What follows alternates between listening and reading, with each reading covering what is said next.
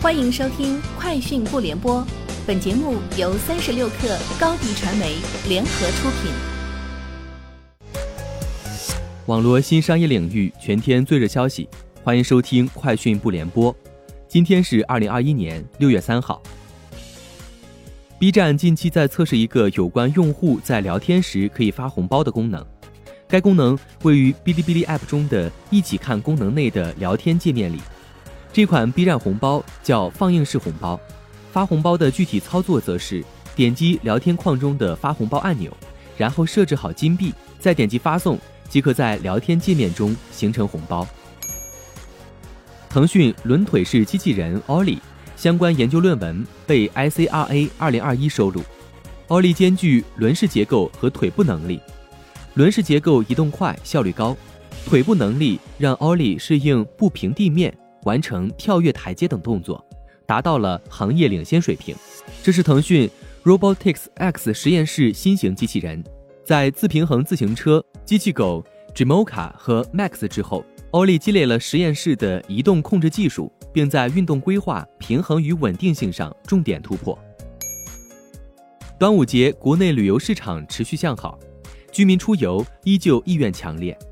携程数据显示，截至六月二号。通过携程预订的旅游订单量同比增长百分之一百三十五。通过携程预订端午节机票的订单量已经与二零一九年同期持平。携程研究院行业分析师方泽倩认为，今年端午出游人次有望恢复至二零一九年同期水平，预计今年端午节出游人次将达到一亿人次。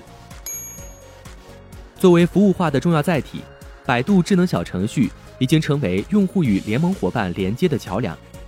智能小程序的服务能力和流量优势已经实现对联盟伙伴的全面开放。数据显示，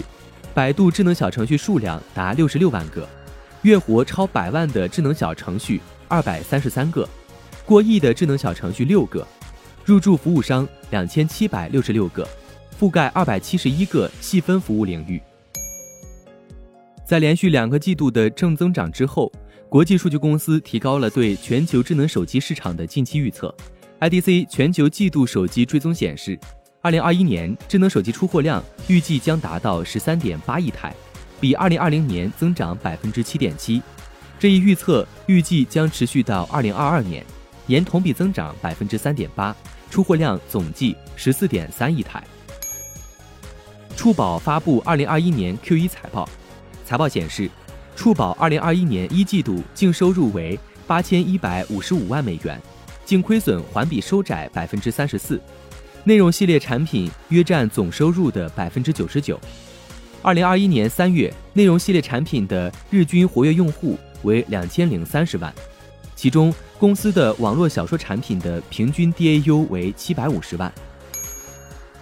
据报道，三星电子将在八月推出可折叠智能手机。Galaxy Z Fold 三和 Galaxy Z Flip 三，三星电子目前正在量产 Z Fold 三主要部件，预计这款可折叠智能手机的初始产量为 Galaxy S 系列的三分之一。以上就是今天节目的全部内容，明天见。